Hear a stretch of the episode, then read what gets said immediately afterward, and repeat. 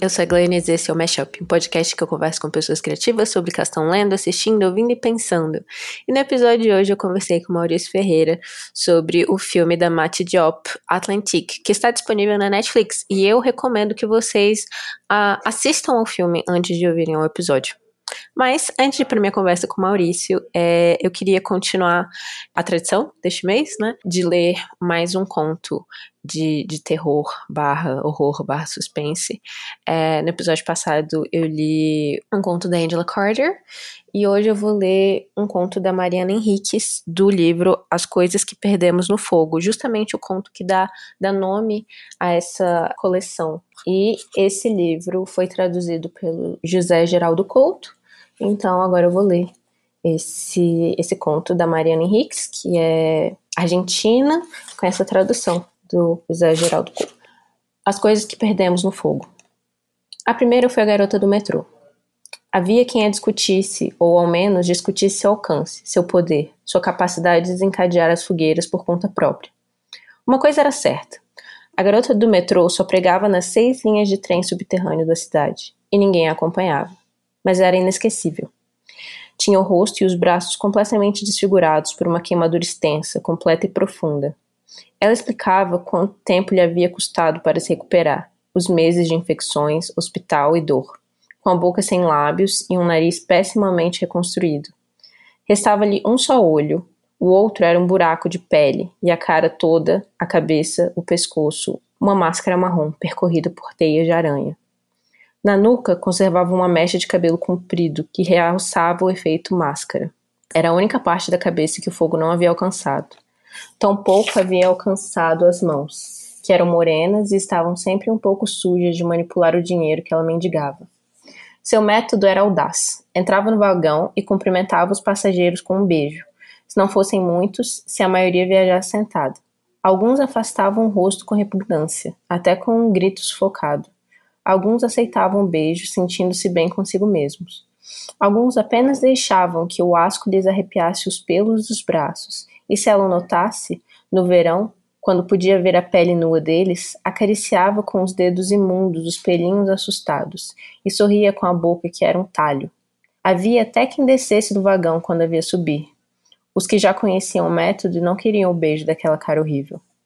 A garota do metrô, além do mais, vestia-se com jeans justos, blusas transparentes e até sandálias de salto quando fazia calor. Usava pulseiras e correntinhas penduradas no pescoço, o fato de seu corpo ser sensual era inexplicavelmente ofensivo. Quando pedia dinheiro, deixava tudo muito claro. Não estava juntando para cirurgias plásticas, não tinham sentido, nunca retomaria seu rosto normal. Sabia disso. Pedia para seus gastos para o aluguel, a comida. Ninguém lhe dava trabalho com o rosto daquele jeito, nem em empregos onde não fosse preciso vê-lo. E sempre, quando terminava de narrar seus dias no hospital, nomeava o homem que a havia queimado. Juan Martim Pose, seu marido. Fazia três anos que estava casado com ele. Não tinham filhos. Ele achava que ela o enganava e tinha razão. Pretendia abandoná-lo. Para evitar isso, ele a arruinou. Que não fosse de mais ninguém, então. Enquanto ela dormia, jogou-lhe álcool na cara e aproximou o isqueiro. Quando ela não podia falar, quando estava no hospital e todos achavam que fosse morrer, Pose disse que ela se queimara sozinha que havia derramado álcool em si mesma em meio a uma briga e que quisera fumar um cigarro enquanto ainda estava molhada. E acreditaram nele, contava a garota do metrô, sorrindo com sua boca sem lábios, sua boca de réptil. Até meu pai acreditou. Logo que conseguiu falar, no hospital, contou a verdade. Agora ele estava preso.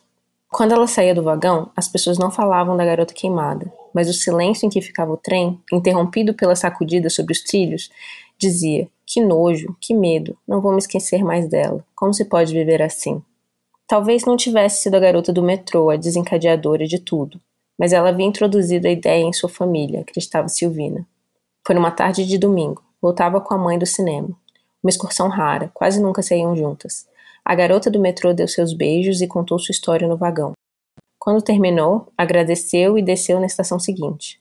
Não se seguiu a sua partida o habitual silêncio incômodo e envergonhado. Um rapaz, não devia ter mais que vinte anos, começou a dizer que manipuladora, que nojenta, que miséria. Também fazia piadas.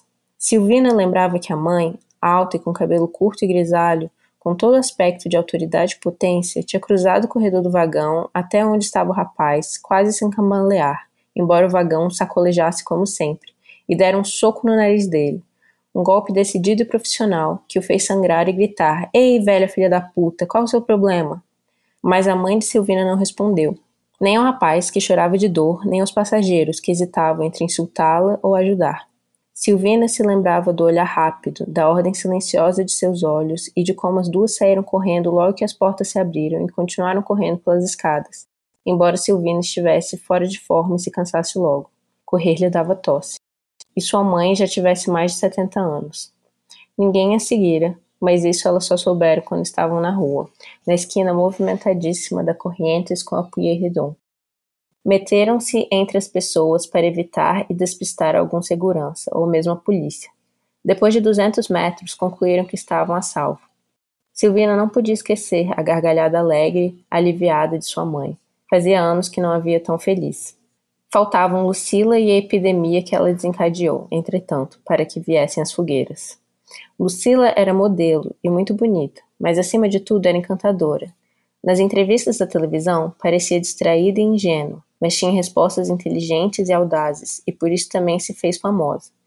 Meio famosa. Famosa por inteiro ela se tornou quando anunciou o noivado com Mário Ponte, o ponta-direita dos Unidos de Córdoba, um clube de segunda divisão que chegara heroicamente à primeira e se mantivera entre os melhores durante dois torneios graças a uma grande equipe, mas sobretudo graças a Mário, um jogador extraordinário que havia recusado as ofertas de clubes da Europa por pura lealdade. Embora alguns especialistas dissessem que, aos 32 anos e com o nível de competitividade dos campeonatos europeus, era melhor para Mário se tornar uma lenda local do que um fracasso transatlântico.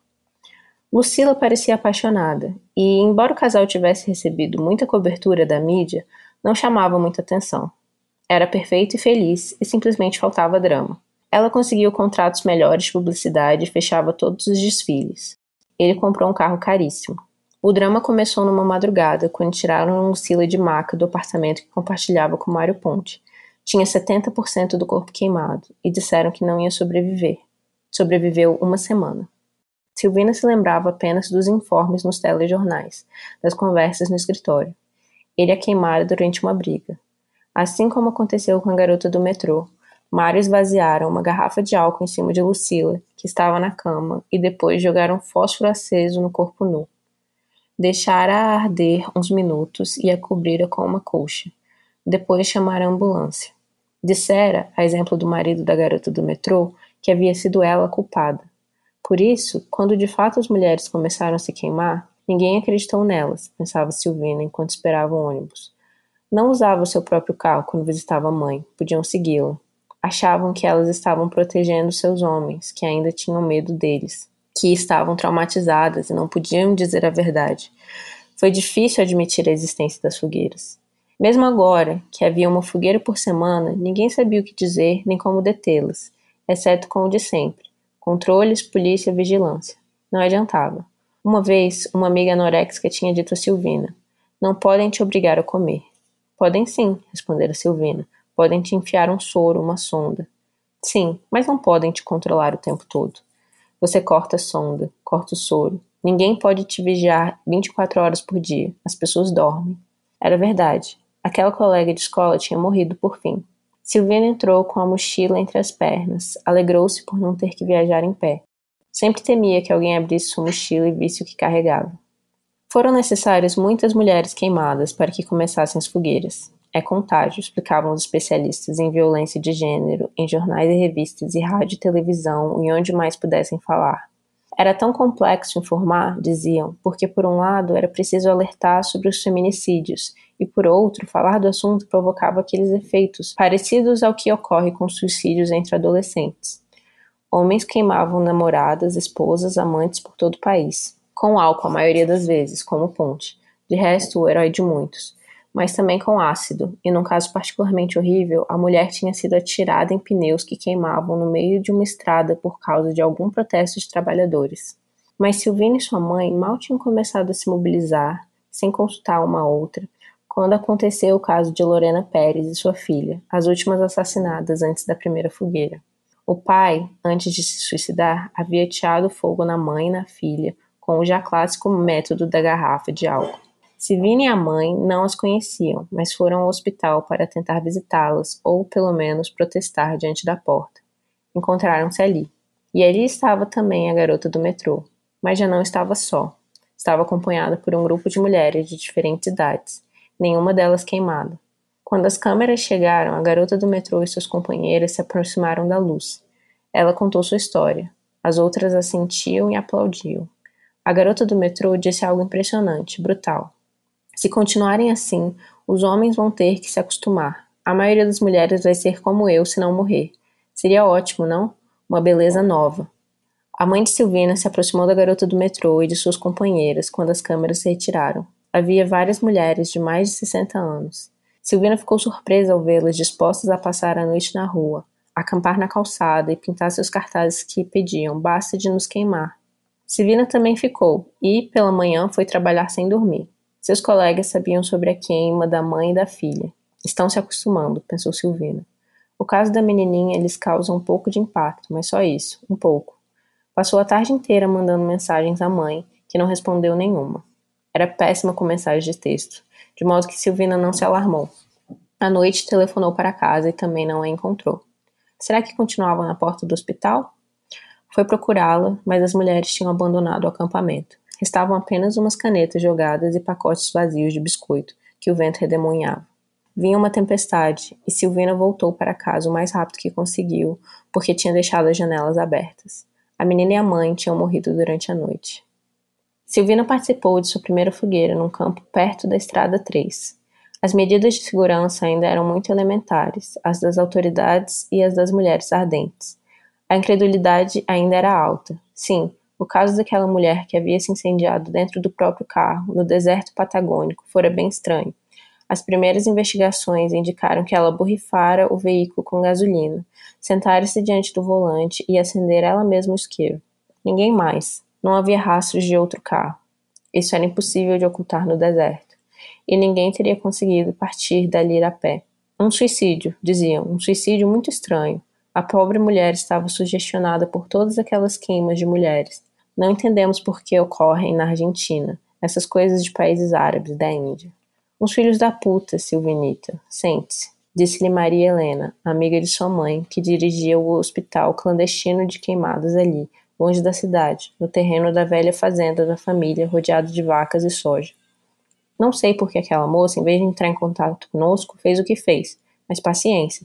Vai ver que queria mesmo morrer. Era direito dela mas que esses filhos da puta digam que as incinerações são dos árabes, dos indianos. Maria Helena enxugou as mãos, estava descascando pêssegos para uma torta, e encarou Silvina nos olhos. As queimas são feitas pelos homens, menina. Sempre nos queimaram. Agora nós mesmos nos queimamos, mas não vamos morrer. Vamos mostrar nossas cicatrizes. A torta era para festejar uma das mulheres ardentes que havia sobrevivido a seu primeiro ano de queimada. Algumas das que iam à fogueira preferiam se recuperar em hospitais, mas muitas escolhiam centros clandestinos como o de Maria Helena. Havia outros, Silvina não sabia ao certo quantos. O problema é que não acreditam em nós. Dizemos que nos queimamos porque queremos e não acreditam. Claro, não podemos fazer as garotas que estão internadas aqui falar, iríamos presas. Podemos chamar uma cerimônia, disse Silvina. Já pensamos nisso, mas seria invasão da privacidade das garotas. Concordo. Mas e se algumas delas quiser que a vejam? E podemos pedir a ela que vá à fogueira com, sei lá, uma máscara, uma carapuça, se não quiser mostrar o rosto.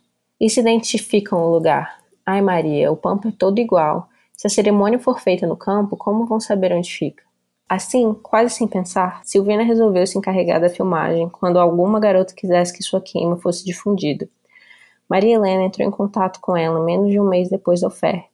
Seria a única autorizada na cerimônia a portar um equipamento eletrônico. Silvina chegou de carro, na época ainda era bastante seguro usá-la.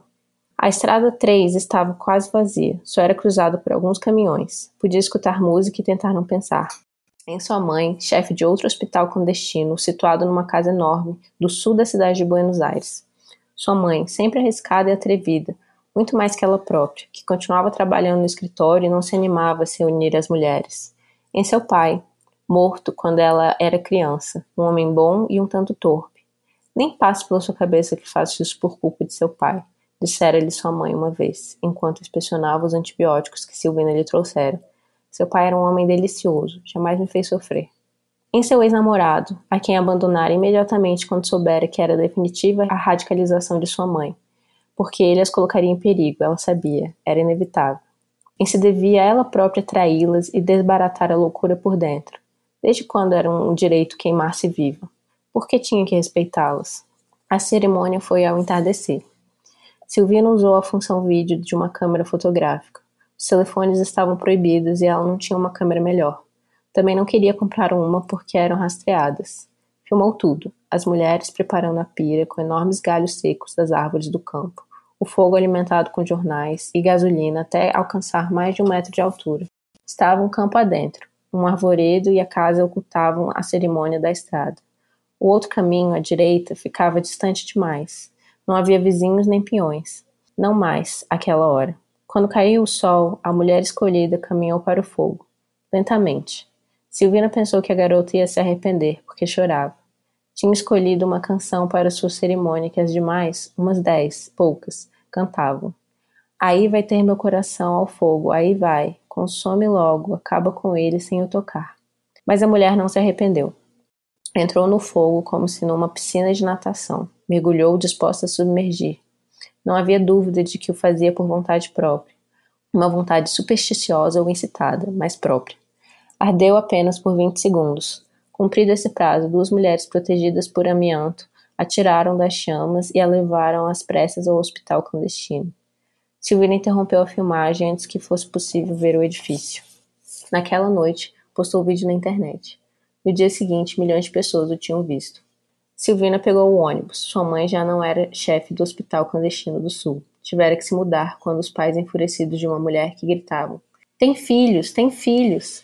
Descobriram o que se escondia atrás daquela casa de pedra, centenária, que em outros tempos tinha sido um asilo de idosos. Sua mãe tinha conseguido escapar da invasão policial. A vizinha da casa era uma colaboradora das Mulheres Ardentes, ativa, e ao mesmo tempo distante, como Silvina e haviam-na realocado como enfermeira no hospital clandestino de Belgrano. Depois de um ano inteiro de invasões, julgavam que a cidade era mais segura que os lugares distantes. Também havia caído o hospital de Maria Helena, embora nunca tivessem descoberto que a fazenda fora cenário de fogueiras, porque no campo não há nada mais comum do que queimar pastos e folhas, sempre encontrariam pastos e solos queimados. Os juízes pediam ordens de invasão policial com muita facilidade, e apesar dos protestos, as mulheres sem família ou que simplesmente andavam sozinhas pelas ruas ficavam sob suspeita. A polícia as obrigava a abrir a bolsa, a mochila, o porta-malas do carro quando queria, em qualquer momento, em qualquer lugar. A repressão teve efeito contrário. De uma fogueira a cada cinco meses registrada com mulheres que iam aos hospitais normais, passou-se ao estado atual, de uma por semana. E tal como aquela colega do colégio contara a Silvina, as mulheres conseguiam muito bem arranjar maneiras de escapar da vigilância. Os campos continuavam sendo enormes e não podiam ser examinados por satélite constantemente. Além do mais, todo mundo tem um preço. Se podiam entrar no país toneladas de drogas, como não iam deixar passar carros com mais galões de gasolina que o razoável? Isso era todo necessário, porque os galhos para as fogueiras estavam por aí, em toda parte, e o desejo as mulheres levavam consigo. Não vai parar, tinha dito a garota do metrô num programa de entrevistas na televisão. Veja um lado bom, dizia, e ria com sua boca de réptil. Pelo menos não existe mais tráfico de mulheres, porque ninguém quer um monstro queimado.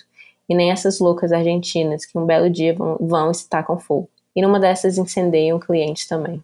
Uma noite, enquanto esperava a ligação de sua mãe, que lhe havia encomendado antibióticos, Silvinos conseguia fazendo a ronda dos hospitais da cidade onde trabalhavam colaboradores das Mulheres Ardentes.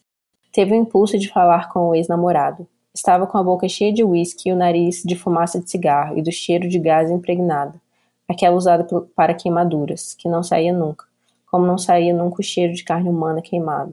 Muito difícil de escrever, em especial porque, acima de tudo, cheirava gasolina, embora por trás houvesse algo mais, inesquecível e estranhamente cálido. Mas Silvina se conteve. Avistaram na rua, com outra garota. E isso agora não significava nada. Muitas mulheres tentavam não ficar sozinhas em público para não serem perturbadas pela polícia. Tudo era diferente desde que as fogueiras haviam começado. Poucas semanas antes, as primeiras sobreviventes tinham começado a se mostrar, a pegar ônibus, a comprar no supermercado, a pegar táxis e metrô. Abrir contas de banco e tomar um café nas calçadas dos bares, com as caras horríveis iluminadas pelo sol da tarde, com os dedos, às vezes sem falanges, segurando a xícara. Será que lhes dariam medo? Quando chegaria o mundo ideal de homens e monstros? Silvina visitou Maria Helena na prisão. De início, ela e sua mãe tinham temido que as outras reclusas a atacassem, mas não. Tratavam-na inusitadamente bem. É que eu falo com as meninas. Conto-lhes que sempre queimaram a nós, mulheres, que nos queimaram durante quatro séculos. Não conseguem acreditar. Não sabiam nada sobre julgamentos de bruxas, percebem? A educação neste país foi para o cacete. Mas tem interesse, pobrezinhas. Querem saber. O que querem saber? perguntou Silvina. Ah, querem saber quando as fogueiras vão parar. Quando vão parar? Ah, sei lá, filha. Por mim, elas não parariam nunca. A sala de visitas da prisão era um galpão com várias mesas e três cadeiras ao redor de cada uma. Uma para a prisioneira, duas para as visitas. Maria Helena falava em voz baixa, não confiava nas guardas. Algumas meninas dizem que vão parar quando chegarem ao número da caça às bruxas da Inquisição. Isso é muito, disse Silvina. Depende, interveio sua mãe. Há historiadores que falam de centenas de milhares, outros de quarenta mil. Quarenta mil é um montão, murmurou Silvina. Em quatro séculos não é tanto, prosseguiu a mãe. Havia pouca gente na Europa seis séculos, mamãe. Silvina sentia que a fúria enchia seus olhos de lágrimas. Maria Helena abriu a boca e disse outra coisa, mas Silvina não a escutou. E sua mãe respondeu e as duas mulheres conversaram sob a luz enfermiça da sala de visitas da prisão. E Silvina só ouviu que elas estavam velhas demais, que não sobreviveriam a uma queima. A infecção as levaria num segundo. Mas Silvinita, ah, quando será que Silvinita vai se decidir? Ela daria uma queimada linda, uma verdadeira flor de fogo.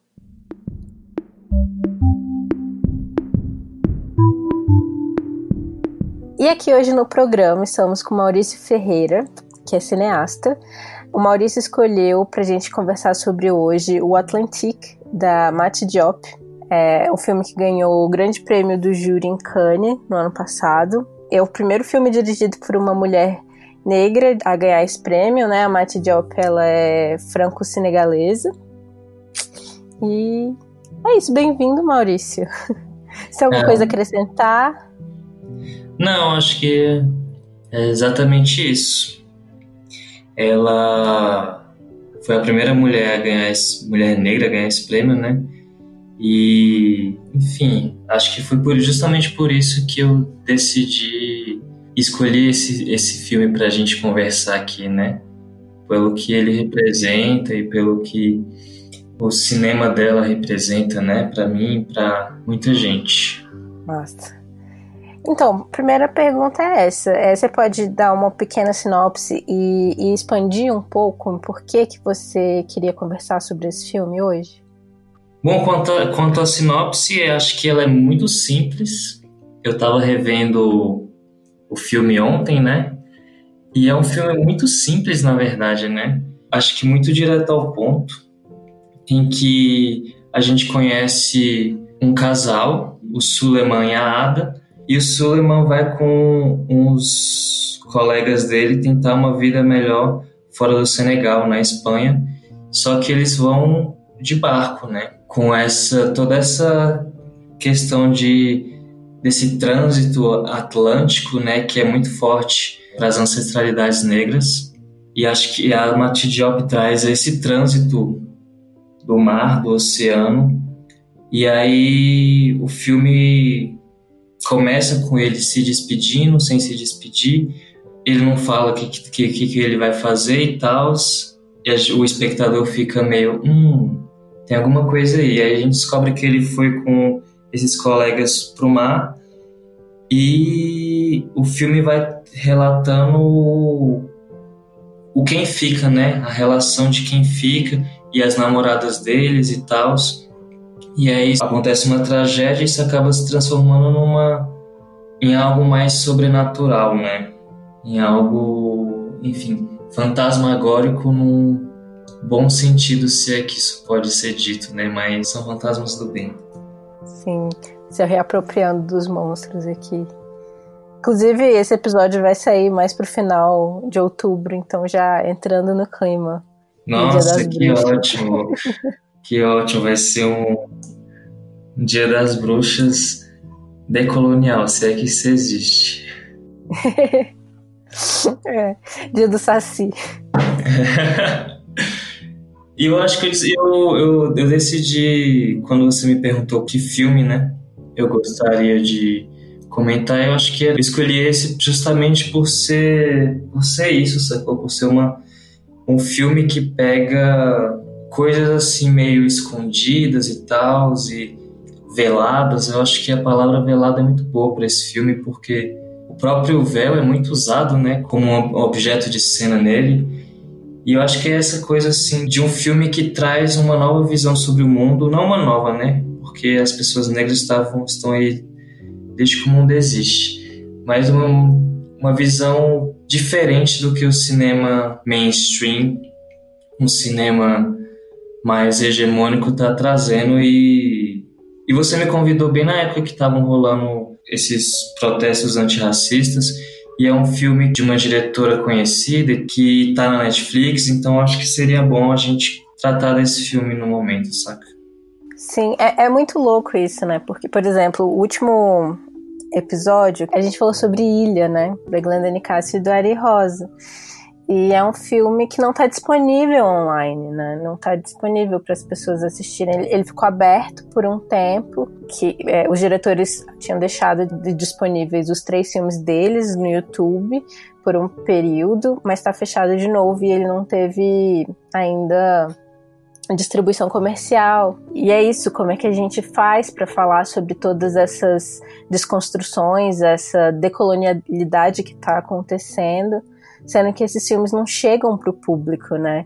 E o Atlantic, ele, ele fez esse caminho, né? De, ele foi para Cannes, ele tá na Netflix, então tem episódios que a gente vai falar sobre filmes, às vezes que estão super difíceis de acessar, mas que estão aí fazendo essa desconstrução, né? Do olhar hegemônico. E é sempre bom também trazer coisas que chegaram, né, a um público mais amplo, como o, o. Mas, de qualquer forma, é uma boa iniciativa do podcast de trazer esses filmes que também não estão tão de fácil acesso. Sim, para deixar as pessoas também de olho, né? Exatamente, de olho. Uma hora vai estar tá disponível. E, e, eu sinto isso também. Eu já fui atrás de muito filme porque eu ouvi podcast, assim, sabe? E eu sinto que é isso, não adianta a gente também prestar atenção só no que, no que chega nas pessoas, porque para as coisas chegarem nas pessoas também tem que haver esse interesse. Então, vamos fazendo esse movimento, assim, de, de abrir esse leque, né? E deixar as pessoas curiosas mesmo. É, exatamente. Eu acho que isso é muito forte mesmo. E também não é só o interesse das pessoas, né? Que é claro que isso é muito importante, porque, né? Ainda mais hoje em dia que essa relação entre público consumidor e produção e distribuição parece estar mais direta, né, com as redes sociais. Também tem muitos e muitos motivos escusos e políticos e, enfim, todos esses tipos de discussões dentro do que chega e o que não chega pra gente, né? Exato. Mas falando de Ilha e da Glenda e do Ari, o filme que eles fizeram antes de Ilha é o Café com Canela, né? Que eu vi. Os dois filmes eu vi no Festival de Brasília. E, eu lembro quando eu saí da sessão de Café com Canela, tava tipo assim: Meu Deus, que filme diferente, que filme. E tava todo mundo com a mesma sensação, sacou? E tipo, nossa, esse filme tem problemas técnicos, entre muitas aspas, mas ao mesmo tempo todo mundo saiu tipo: Meu Deus, impactado, né? Impactado, que estou com o coração quentinho e amei muito e tal.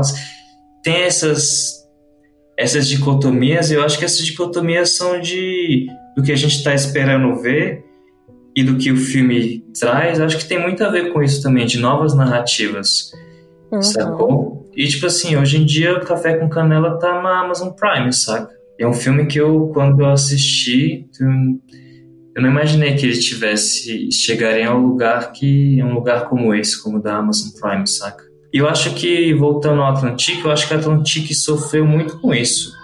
Eu acho que todas as críticas ruins que eu vi, desfavoráveis, melhor dizendo, eram nesse sentido, sacou? De tipo assim, a pessoa tá tão acostumada com um tipo de cinema que aí ela vê um filme como Atlantic e fica tipo, ah, legal, mas o roteiro. Ele não se encaixa, né? Dentro da, dos padrões de qualidade que foram estabelecidos para um sistema de imagens, né? Que é totalmente influenciado por uma visão europeia barra estadunidense de como deve ser feito esse, esse produto audiovisual. E eu acho que o filme, ele, ele mistura três coisas, né, de maneira muito forte, assim. Tem uma questão social, né, tem uma crise, é, acho que a Mati Diop ela falou que quando ela começou a pensar essas questões, que foi lá em 2008, quando ela fez o, o curta, né? Ela fez um curta antes de fazer o, o longo. Ela estava pensando muito na questão da imigração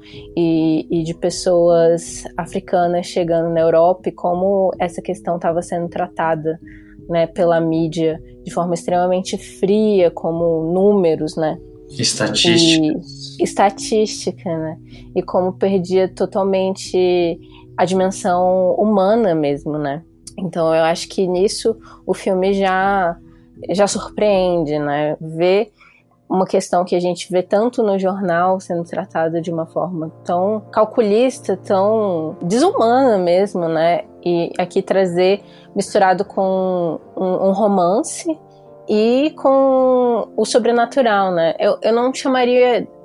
Eu acho que é até difícil classificar ele dentro de um gênero, né? O filme. Tipo, não é um filme de horror, mas tem essa. É, tem esse, esses fantasmas, né? Tem essa possessão.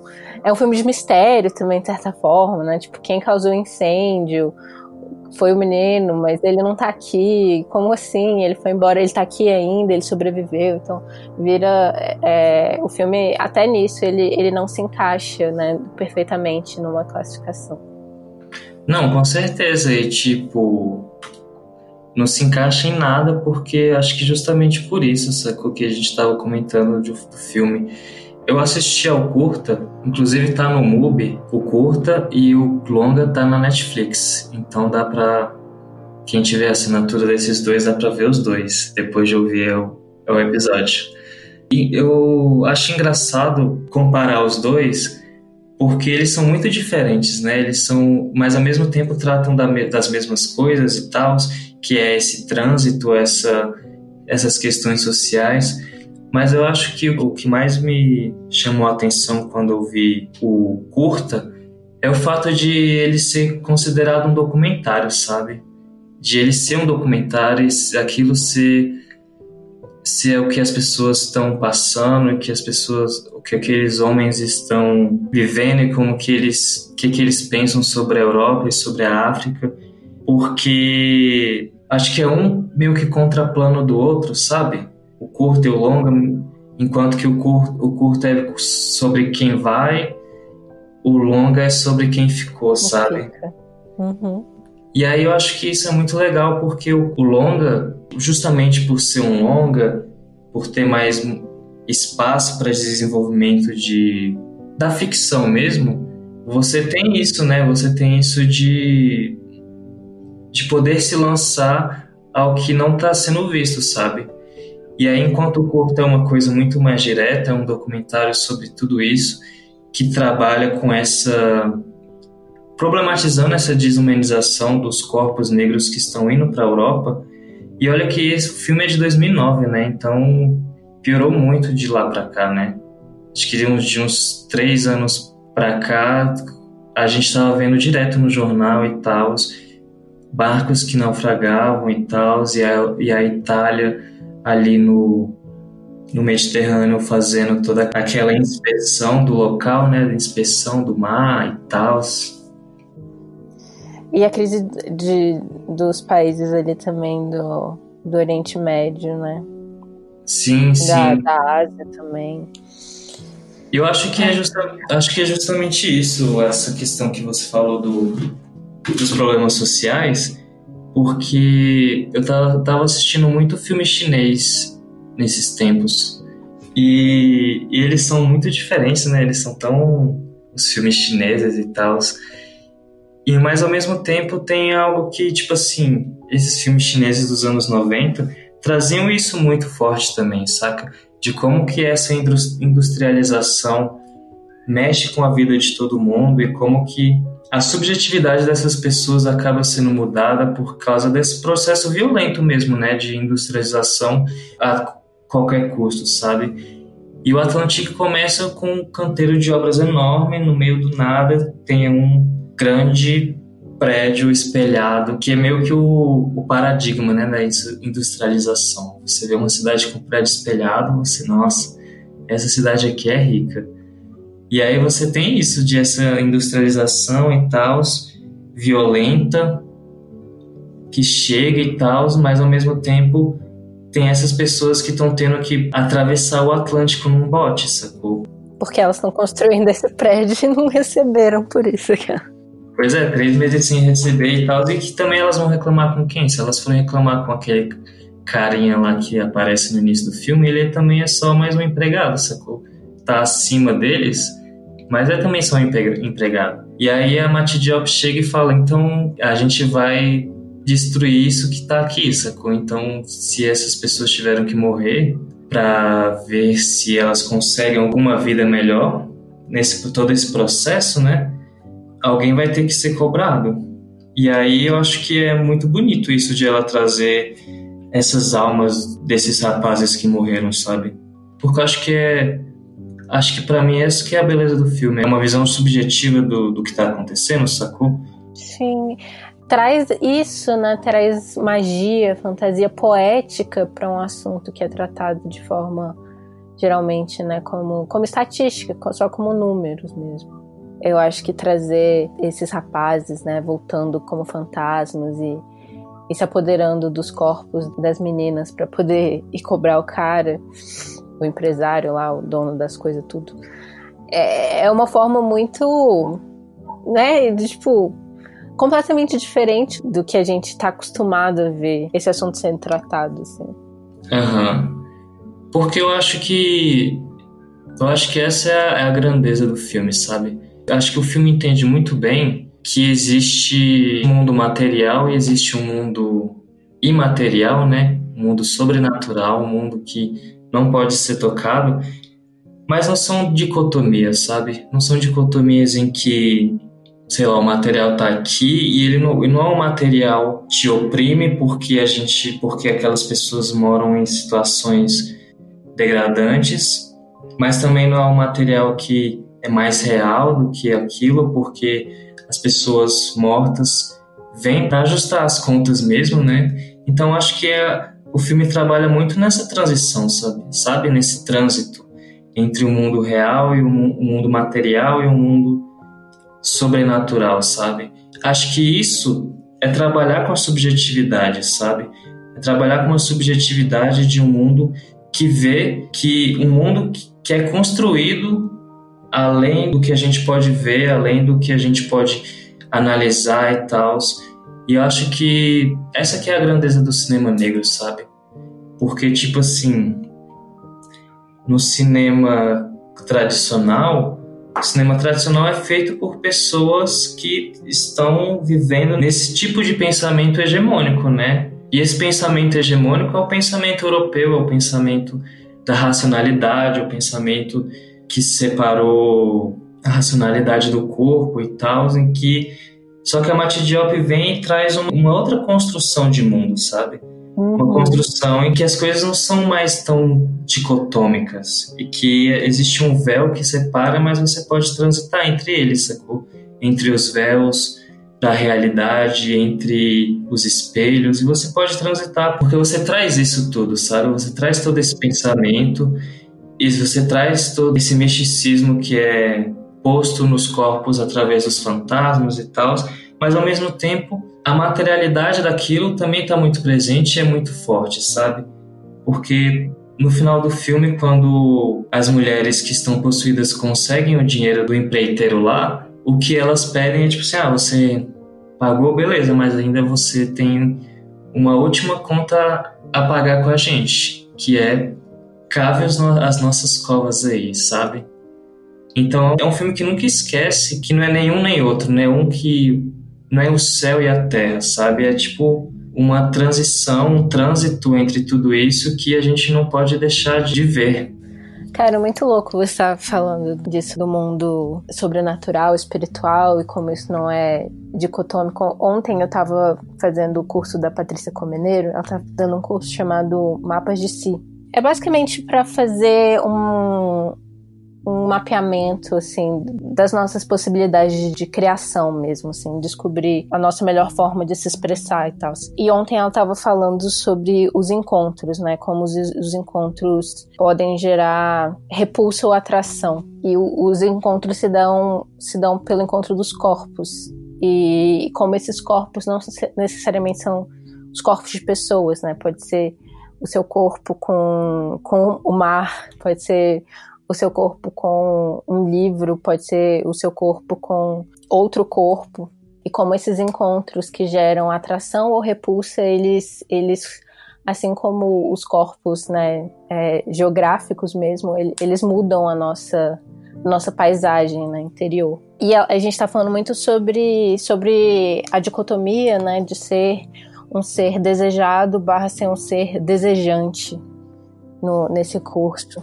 Como a gente ser, é, a gente é ensinado a ficar nesse roteiro, né, do corpo desejado, né, o corpo que quer é, se encaixar dentro de um determinado padrão para que agradar a sociedade, os nossos pais, o que seja. E esse caminho, né, para se transformar num ser desejante, num ser que existe no mundo pelo processo, não pelo resultado, que existe no mundo em seus próprios termos e não para se encaixar em um determinado padrão.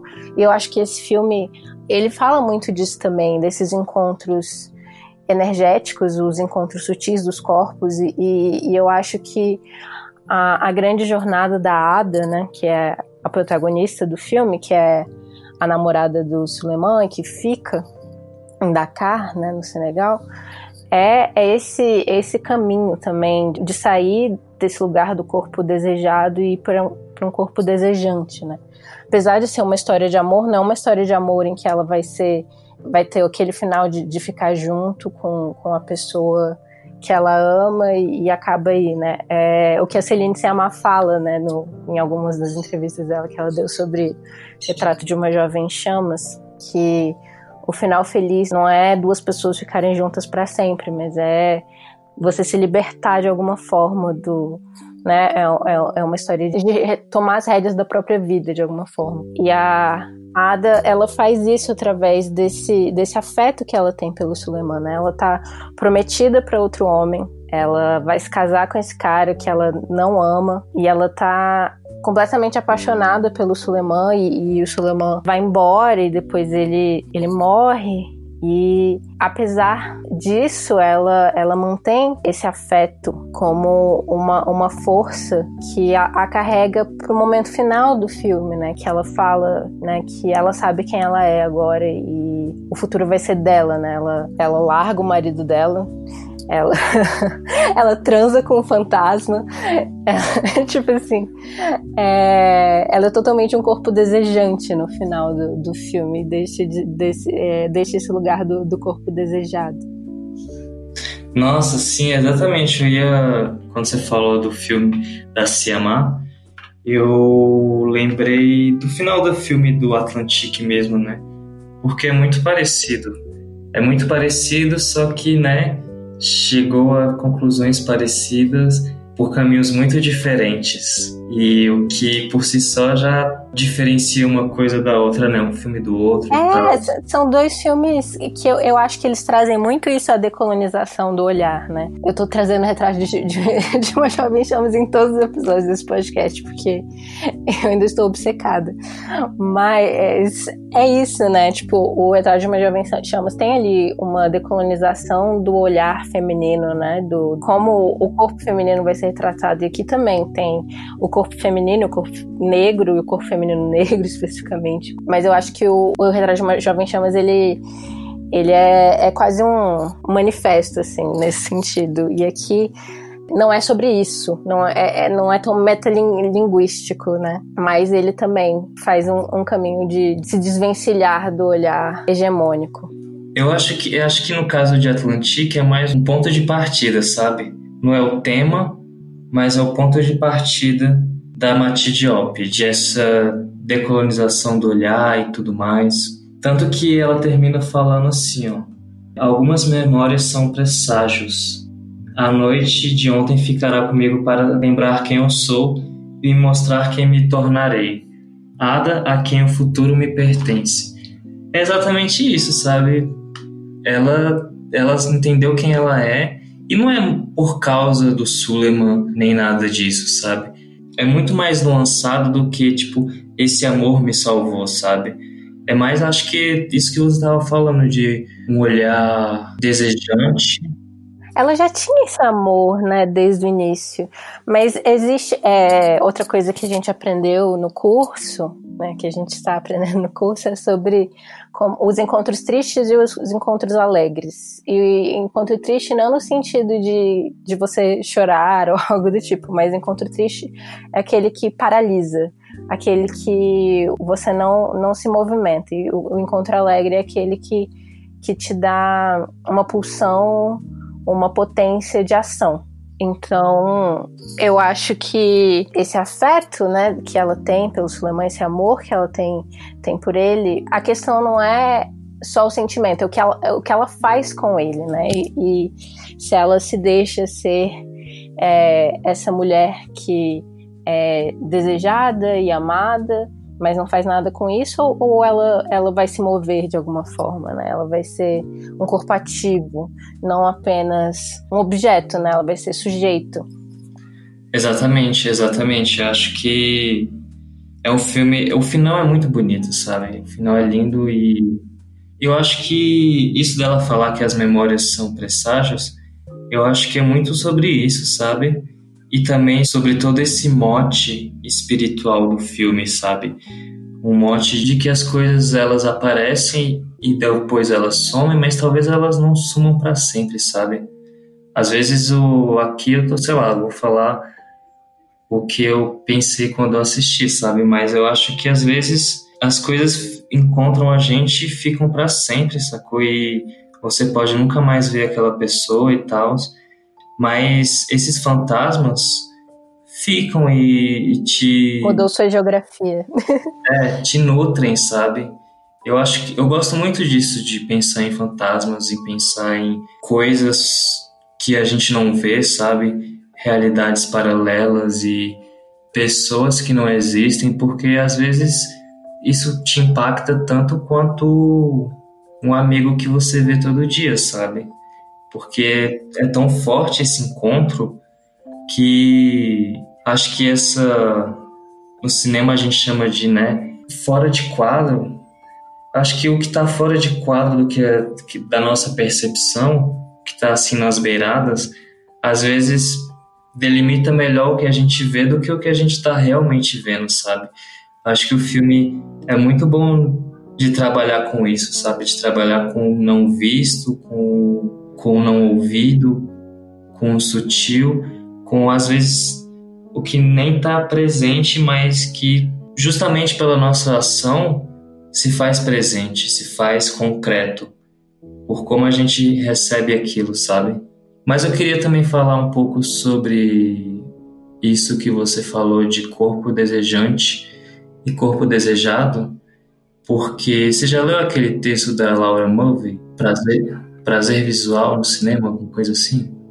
Sim. Eu acho que é um texto que me que me marcou muito quando eu li, sabe? Porque são novas construções do olhar, né? Eu acho que a, o retrato de uma jovem chamas trabalha isso muito bem, né? De colocar em questão o olhar dentro de uma ficção, dentro de uma narrativa, de uma forma muito clara, muito evidente, e acaba sendo o que você falou, sendo um manifesto, mas ao mesmo tempo é um filme que existe por si só, né? É um filme que, independente de você tá, você estar por dentro dessa discussão, você vai assistir o filme, você, você sente, sente aquilo, você, você acessa aquilo, né? Exato. Tá além das, das discussões intelectuais, né? Então, quando você consegue colocar aquilo numa narrativa, em, em imagens para pessoas que não necessariamente estão nessa discussão, como você bem colocou, é um trabalho muito, muito bem feito, muito, muito importante que a Celine Sciamma fez. E tipo assim, tem um, tem um outro texto que é um texto da Bell Hooks, que é The Oppositional Gaze. Você já leu? É maravilhoso esse texto. Esse texto é muito bom, velho. E ela, eu acho que é muito massa isso, eu acho que trazer esse texto, ainda mais em contraposição ao, ao da Laura Movie, porque ela inclusive, a Bell Hooks inclusive critica, né, o da Movie. É porque vem, vem de um lugar bem segunda onda do feminismo estadunidense, assim, né, tipo, ali no, é o que, anos 70, né, o prazer visual. É, anos 70. Eu acho que, eu acho que isso é massa, sacou? Porque essas críticas, porque, tipo assim, não é porque a Bell Hooks criticou que, sei lá, você ela não está cancelando, ela está, pelo contrário, ela está crescendo em cima daquilo, né? Tá pegando aquele olhar e trazendo mais uma a, possibilidade e a partir dele, né? Tipo, o prazer visual no sistema narrativo da Laura Mulvey, ele desconstrói uma porrada de coisas do cinema hegemônico, mas para uma perspectiva bem é, branca, né, de uma feminista daquela época. E a partir daquilo, a Bell Hooks também pode trazer outras críticas e construir mais em cima daquilo. Não quer dizer que ela está jogando aquilo fora. Pelo contrário. Inclusive, eu assisti um filme logo depois do prazer visual de ler. Eu assisti um filme que, se eu não tivesse lido esse texto, não teria acontecido essa minha visão, sacou? Mas que, que é aquele filme Top Gun, Asas Intomáveis. Eu tive que pesquisar aqui porque fugiu. Meu, fugiu o nome. Mas é isso, velho. Tipo assim, como que você lê, vê Top Gun do mesmo jeito depois de ler o texto, sacou? Da Laura Moore? Eu acho que eu nunca assisti Top Gun depois de, de ler o Tem que repetir a experiência para ver como é que eu vou. Nossa, é incrível, é incrível, é incrível como que. Como que o falo é o, o centro daquela narrativa, sabe? Eu só lembro da, da cena do vôlei. Mas voltando ao Atlantique, eu acho que é muito bom é, pensar o texto da Bell Hooks, o Oppositional Gaze, eu não sei se ele foi traduzido. Eu acho que a, a Carol Almeida, ela fez uma tradução no, no site dela, no Fora de Quadro. Eu vou, vou colocar o link nas redes sociais depois. Mas de qualquer forma, seria a tradução do título seria algo tipo olhar ou posicionar, uma coisa assim, né? É. Porque eu acho que é muito bom trazer ele, justamente por isso de tecer críticas ao cinema hollywoodiano clássico, à teoria feminista da época até o momento e misturar com os, a teoria do pensamento negro, né? Então, tipo assim, vem críticas e sugestões e tudo mais ao mesmo tempo. E você sai dali, sai dali com a possibilidade, na verdade, convidado a assistir os a todos os filmes, né? sejam eles filmes hegemônicos ou não, com esse olhar crítico, sabe? E eu acho que isso é muito importante porque quando uma, uma pessoa negra vai falar sobre cinema, cinema negro, uma crítica ao cinema hegemônico que, enfim, até a Hollywood clássica eram meio que se baseou, né, numa supremacia branca. Se a gente for trazer a história de, enfim, Griffith, o nascimento de uma nação e tudo mais, porque eu acho que são propostas de se, conhecer o mundo, sabe? São pro... Não é como se, tipo assim, ah, você não é negro, então você não pode citar a Bell Hooks, sabe? Você não é negro, então você não vai poder ler um filme da perspectiva negra porque você não sabe o que a gente passa. E eu acho que não é muito por aí, sabe? Eu acho que o, trazer esses autores negros para as discussões não é tipo assim, ah, eles vão servir para que os críticos negros possam fazer as críticas ou usar eles para os filmes negros, sacou?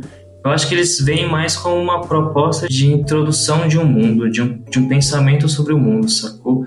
E eu acho que é sobre isso, é sobre você.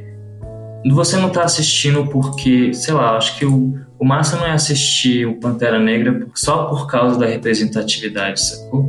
Isso tem muito mais a ver com a nossa recepção, sacou? Do que com quem produz é perceber que são produções de pensamento que estão entendendo o mundo, sabe? Que estão que estão construindo o mundo juntos. Então, tipo assim, se você não é negro, você pode citar essas pessoas e entender. Eu acho que o, o maior ato antirracista é, é ouvir o que uma pessoa negra tem a dizer e como que ela tá construindo esse mundo, sabe? Foi por isso que eu trouxe esse filme, sacou? Porque eu acho que o, o filme em si, enquanto filme, é um filme que traz essa construção de mundo diferente, essa construção de mundo negra que senegalesa que é completamente diferente do que a gente está acostumado a ver num filme.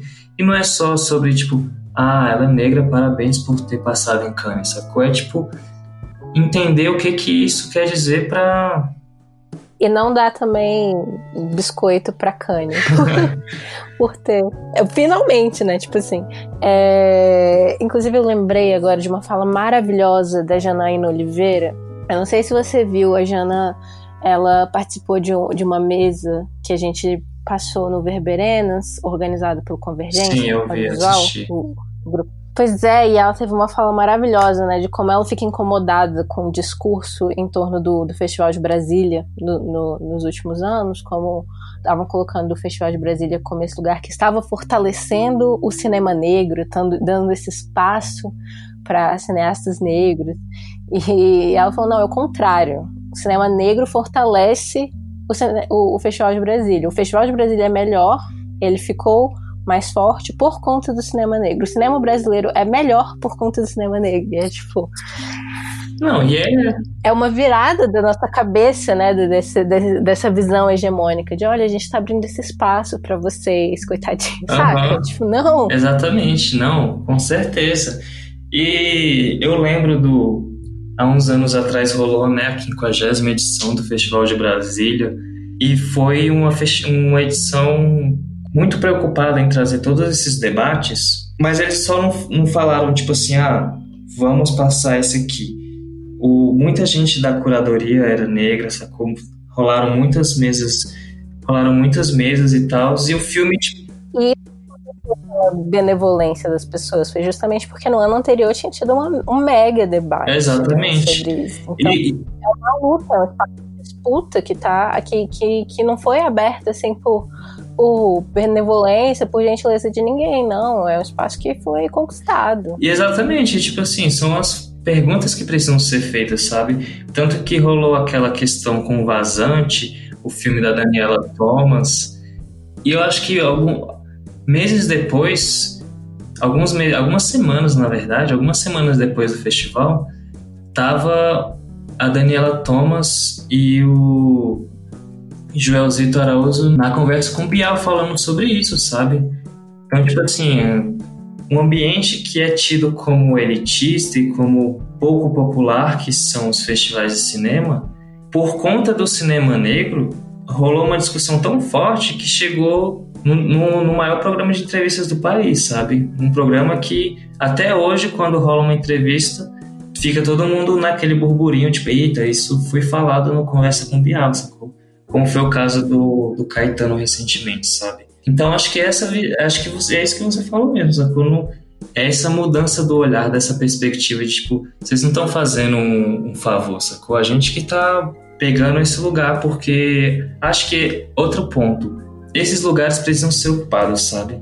E a gente tá ocupando e tal, e muita gente critica, tipo, ah, não, por causa dessas coisas, tipo, ah, não é, não é um lugar popular para se estar ocupando e tudo mais, mas a gente tem que ocupar todos os lugares, entendeu?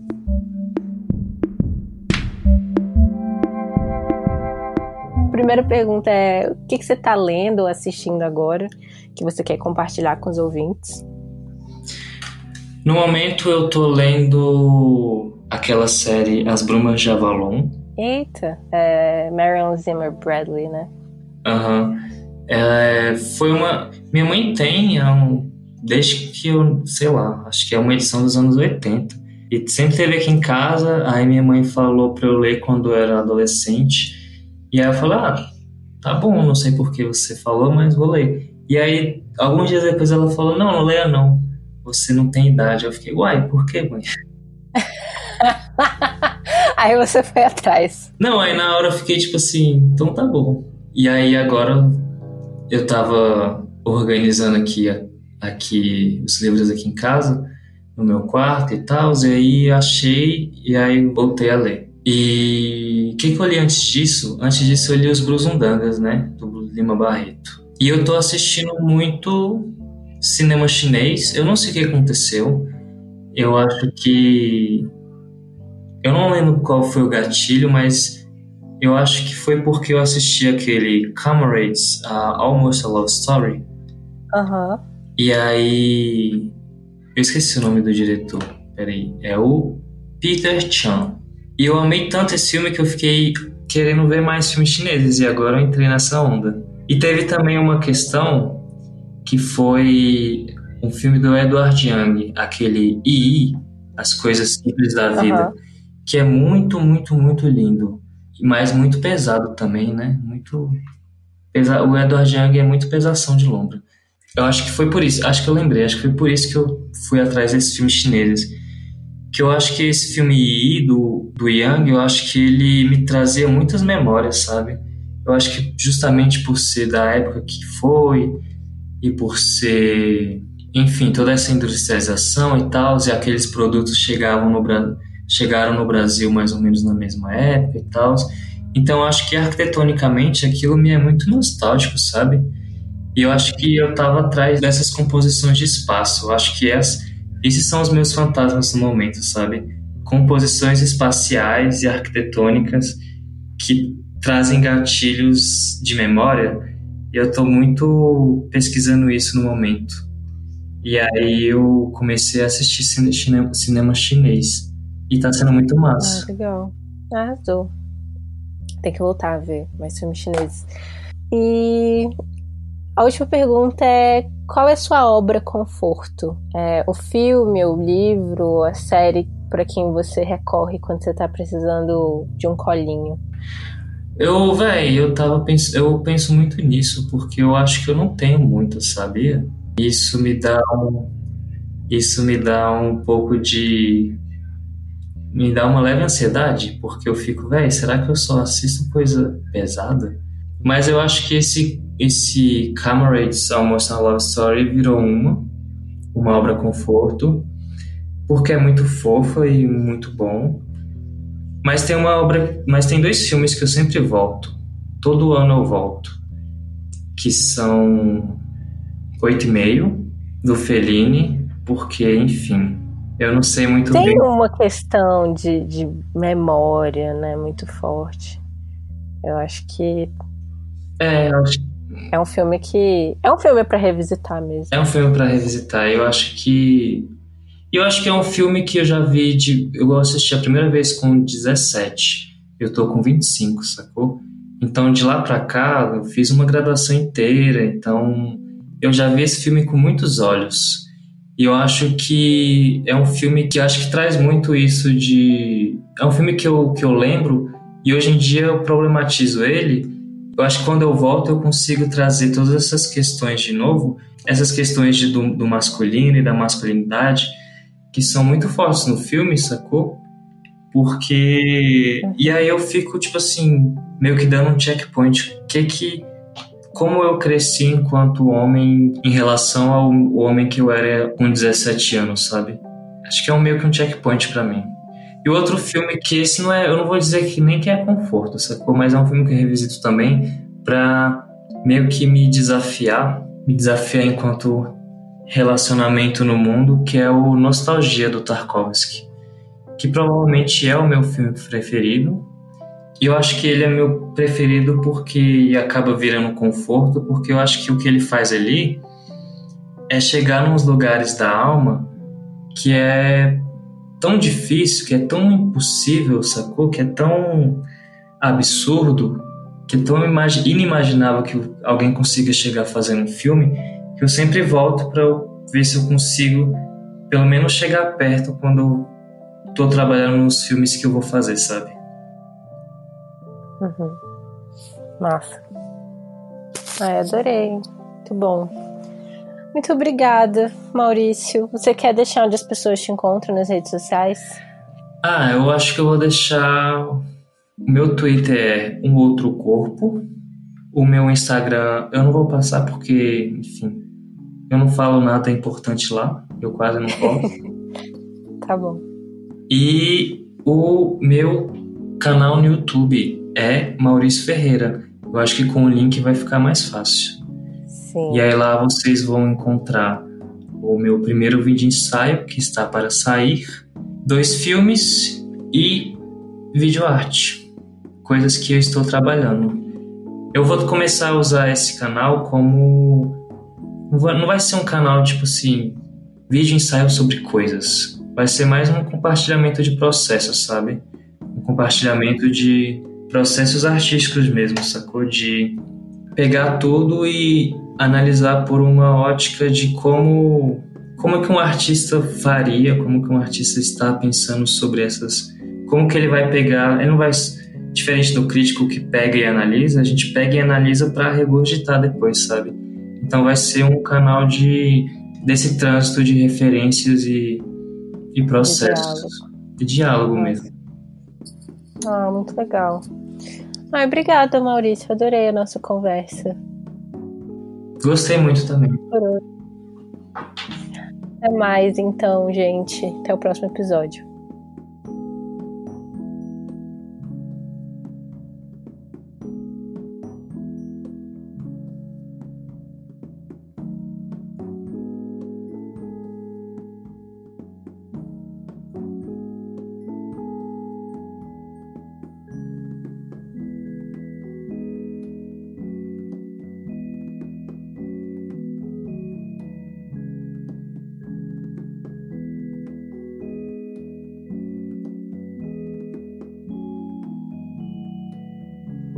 O Mashup foi criado e é produzido por mim, Glennis Cardoso, editado pelo Ícaro Souza, e as músicas são do Poddington Bear e In Love with the Ghost. Vocês podem encontrar o Mashup no Instagram em mesh.up e no Twitter com mesh underline up, e a gente também tá no Facebook, procurem lá, Mashup, e eu também estou disponível em todas as redes sociais se vocês quiserem vir conversar. Eu sou Glennis AV, tanto no Twitter quanto no Instagram.